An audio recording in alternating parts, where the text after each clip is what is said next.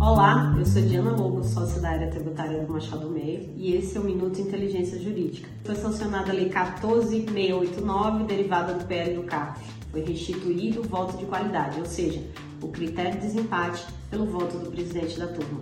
A novidade do regime é que agora as decisões desfavoráveis proferidas ao contribuinte proferidas por voto de qualidade terão as multas exoneradas, o cancelamento da representação penal para fins fiscais. Caso o contribuinte opte pelo pagamento em até 90 dias, esse pagamento será apenas o valor do principal, podendo ser dividido em até 12 parcelas e com utilização de prejuízo fiscal e base negativa, e ainda a possibilidade de amortização com utilização de precatório. Caso o contribuinte queira levar a discussão para a esfera judicial, então ele pode seguir com a discussão sem oferta de garantia, mas isso apenas se ele conseguir comprovar a capacidade de pagamento. Esse novo regime vai ser aplicado também aos casos decididos no contexto da MP 1160, ou seja, os casos decididos entre janeiro e junho desse ano.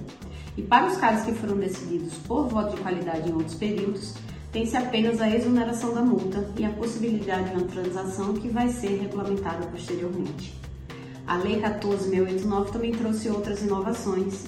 A mais importante delas, a limitação da multa qualificada em 5% e aplicação da multa de 150% por exceção apenas nos casos de reincidência.